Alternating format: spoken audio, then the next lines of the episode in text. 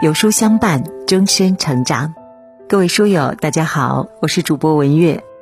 今天我们要分享的文章题目是：十六年前那个带着弃婴妹妹上大学的中国男孩洪战辉，后来怎么样了？一起来听。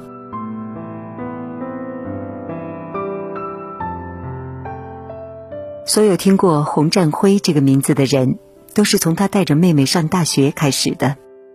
二零零五年，编程晚报的一位记者从湖南怀化学院路过的时候，多次看到这样的画面：迎着编程的晨曦或落日余晖，在怀化学院的运动场上，一个二十多岁的男生牵着一个小姑娘的手，或盘坐在草地上，或小跑在跑道上。于是，无数镜头开始聚焦到这对兄妹身上。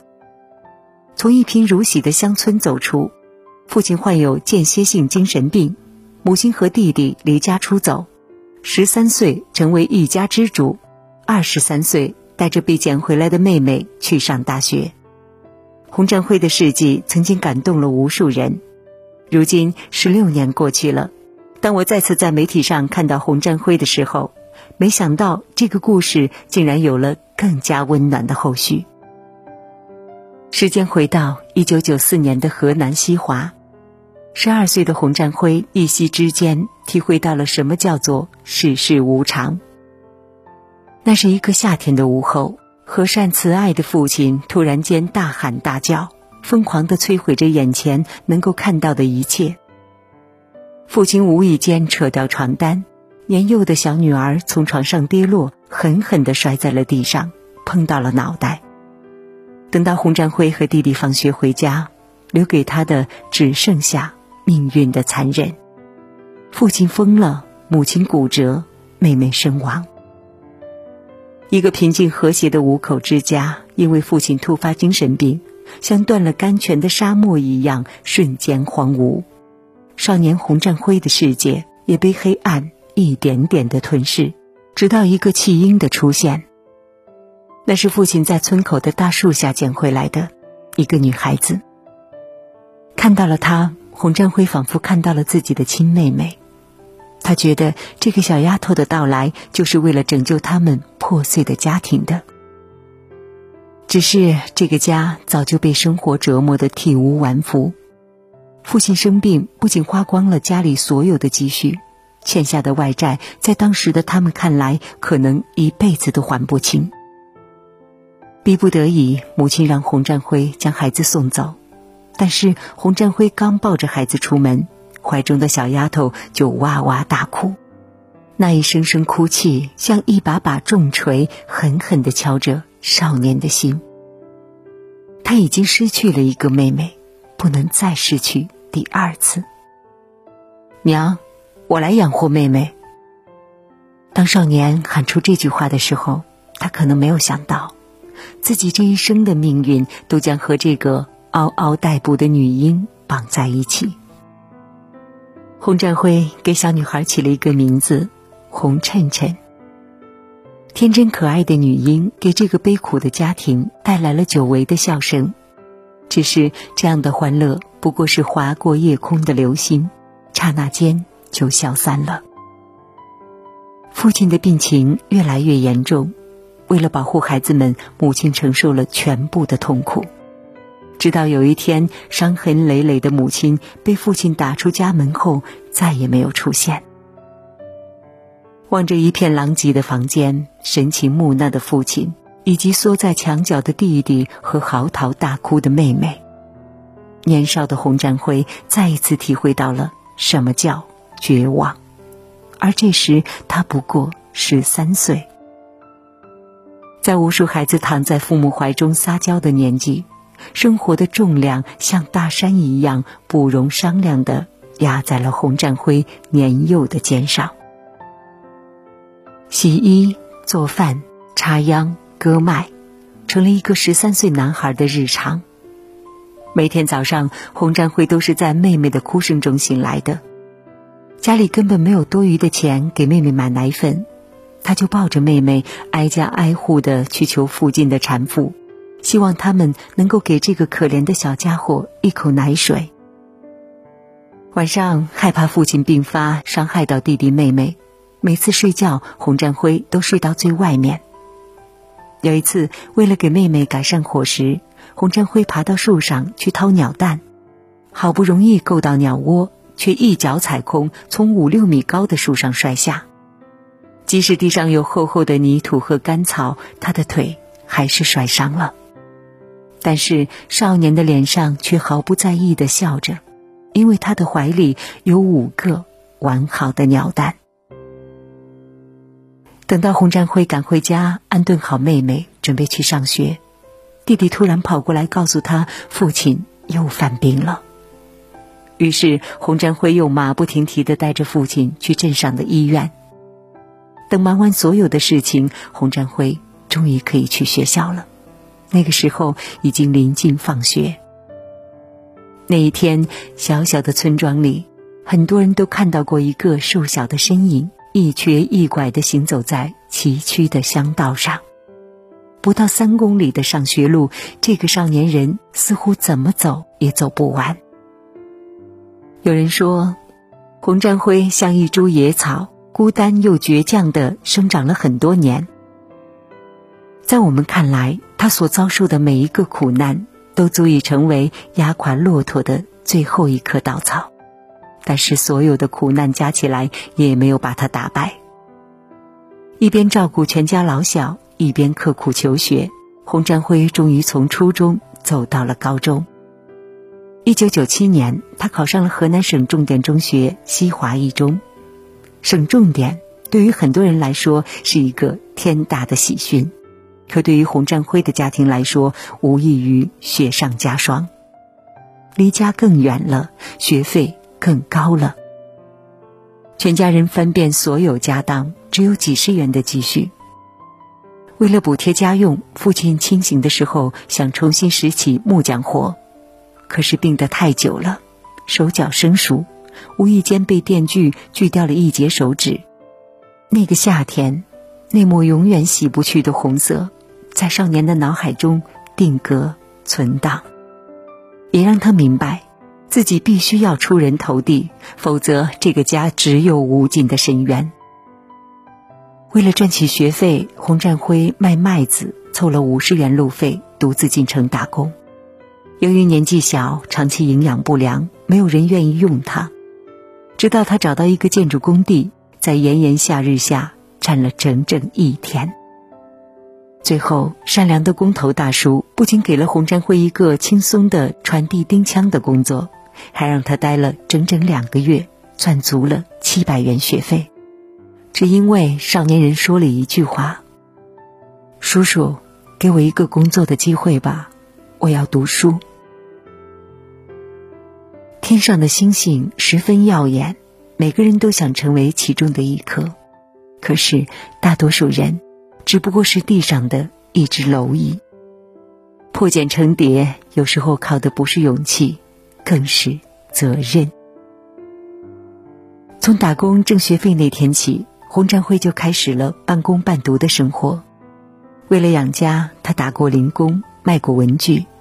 但是高中学业繁重，他疲于应付生活，导致学习成绩下降。老师和同学都不理解，以为他钻到钱眼里，不务正业。对此，洪战辉从不解释。因为从十三岁开始，他就已经把自己当成一个大人，即使再苦再难，他从没有在别人面前掉过一滴眼泪。唯有始终带在身边照顾的妹妹，知道这些年来哥哥到底哭湿了多少枕头。洪战辉已经足够努力了，可命运对这个少年没有半点怜悯。高一还没读完，父亲的病情严重恶化。这次必须住院，可是他们无论如何也凑不齐治病的钱，而且这一年读完初中的弟弟也不告而别，远走他乡。在厄运的不断挤压下，洪占辉不得不退学回家。他知道离开课堂，自己很可能就会被生活踢进万劫不复的深渊，但是他无处可逃，只能迎头而上。为了照顾父亲和妹妹，他不得不一个人打几份工。有一次赶工太晚，回家的路上跌进深沟，那一刻他也曾想过死亡。也许离去，自己就能够卸下满身的疲惫。但是，一想到病重的父亲和年幼的妹妹，他也不知道哪来的力气，用伤痕累累的双手一点点的爬上了地面。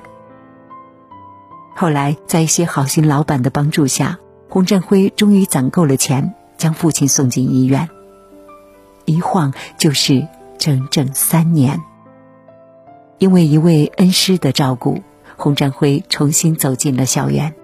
背负着生活的重压，他从来没有放弃过学业。最后，他坚持读完高中，还考上了湖南怀化学院。很喜欢这样的一句话：“我在这世界寻找一束光，刺破黑暗，永不凋零。”读书就是洪占辉曲折命运中最明亮的那束光，终将刺破一切苦难编织的罗网。后来的故事我们都很熟悉了。为了照顾年幼的妹妹，洪占辉咬着牙带着妹妹登上了南下的列车。也就是在这个时候，他的名字开始出现在大众的视野中。二零零五年度感动中国十大人物，最值得尊敬的教育人物，中国。第十七届中国十大杰出青年等等，无数荣誉纷至沓来。洪战辉一夜成名，还被冠以“中国男孩”的称号。但是面对这一切，他却有着常人难以想象的清醒。他婉拒了无数捐赠，学生处为他特批的每个月两百块钱的补助，他也一直没有领。他依旧很缺钱，和妹妹在一起也常常啃白馒头。吃没有任何调料的面条，但是所有的花销他都要通过自己的劳动换取。摆地摊、卖电话卡、推销电子词典，唯一让他毫不犹豫收下的，只有学校为了方便他照顾妹妹，给他安排的一个宿舍单间。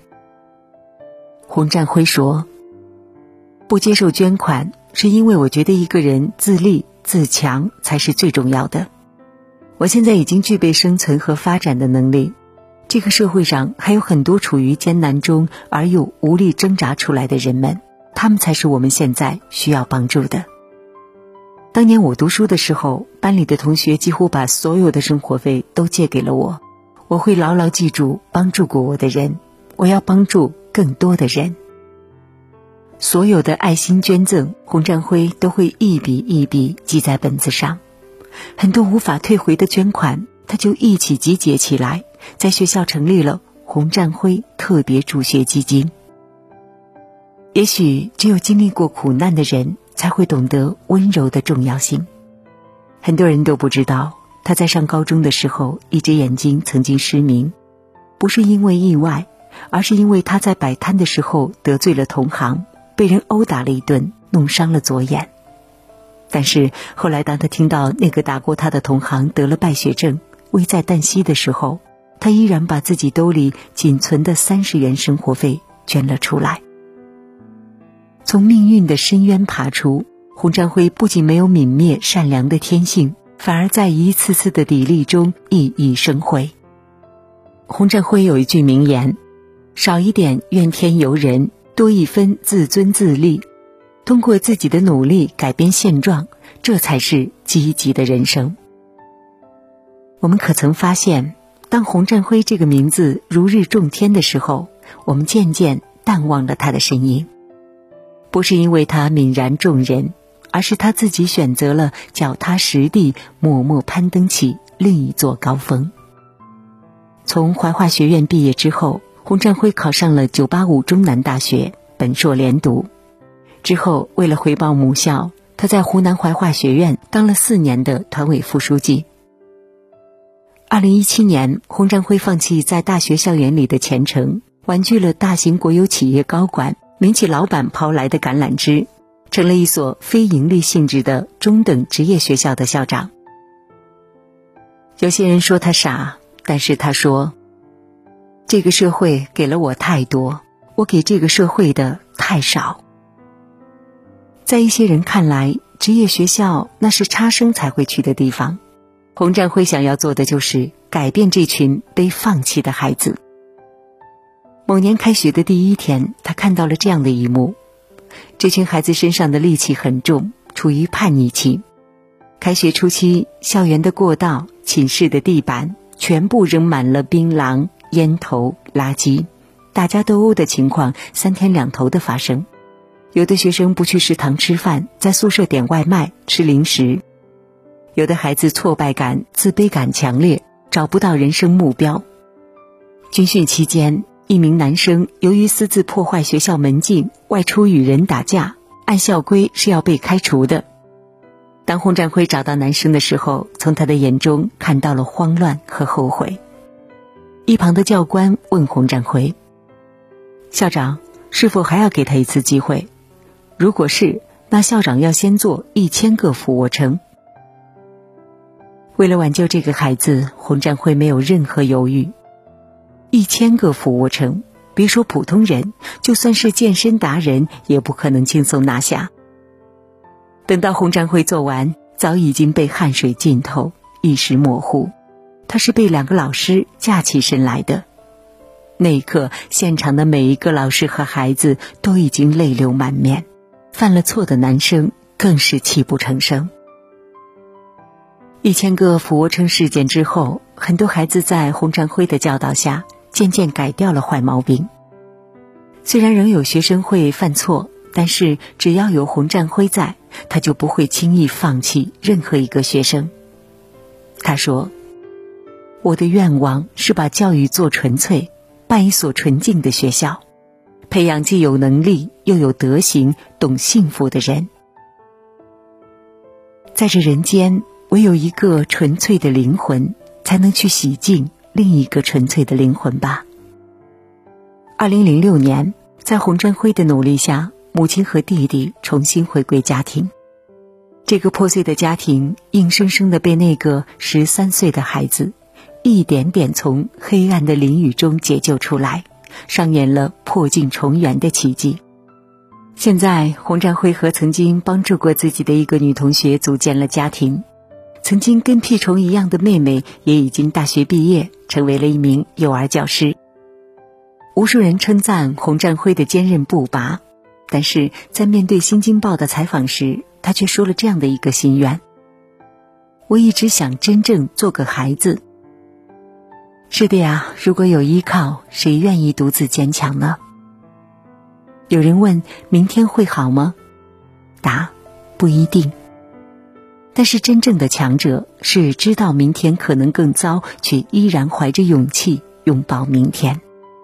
发现生活一滩烂泥，仍旧秉持乐观的信念，纵使自己身处困厄，还能不忘帮扶他人。即便人间不值得，但你很值得。就像洪占辉时常哼的那首歌：“水千条，山万座，我们曾走过，每一次相逢和笑脸，都彼此铭刻。在阳光灿烂、欢乐的日子里。”我们手拉手啊，想说的太多，星光洒满了所有的童年。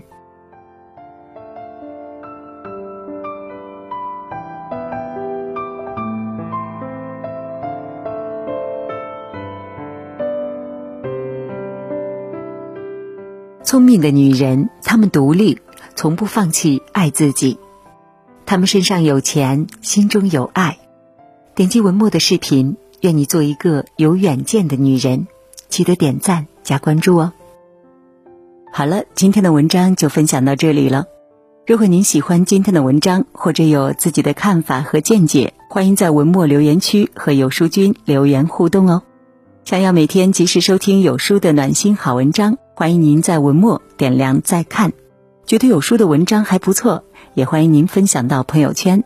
欢迎将有书公众号推荐给朋友们，这就是对有书君最大的支持喽！明天同一时间，我们不见不散。